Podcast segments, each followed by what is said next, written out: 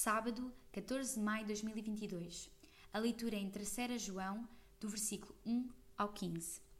O presbítero ao amado Gaio, a quem em verdade eu amo.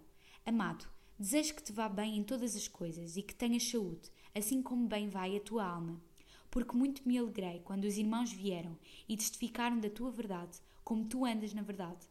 Não tenho maior gozo do que este, o de ouvir que os meus filhos andam na verdade. Amado, procedes fielmente em tudo o que fazes para com os irmãos e para com os estranhos, que em presença da Igreja testificaram do teu amor, aos quais se conduzires como é digno para com Deus, bem farás, porque pelo seu nome saíram, nada tomando dos gentios. Portanto, aos tais devemos receber para que sejamos cooperadores da verdade. Tenho escrito à Igreja, mas Diótrefes, que procura ter entre eles o primado, não nos recebe. Por isso, se eu for, trarei à memória as obras que ele faz, proferindo contra nós palavras maliciosas, e, não contente com isto, não recebe os irmãos e impede os que querem recebê-los e os lança fora da igreja. Amado, não sigas o mal, mas o bem. Quem faz o bem é de Deus, mas quem faz o mal não tem visto a Deus.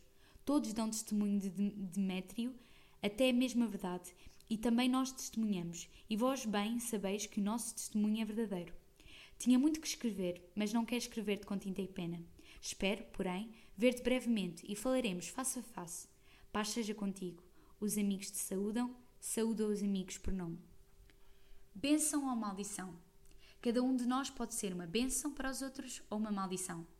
Somos nós que escolhemos o que queremos ser para os outros. Para João, Gaio foi uma grande bênção e alegria, enquanto Diótrefes foi uma maldição para si. Tanto Gaio como Diótrefes eram crentes e influentes nas suas igrejas. Um era uma bênção e o outro uma maldição. João diz que Diótrefes se recusava a hospedá-lo. Podemos perguntar: que tipo de crente recusaria hospedar um apóstolo de Jesus?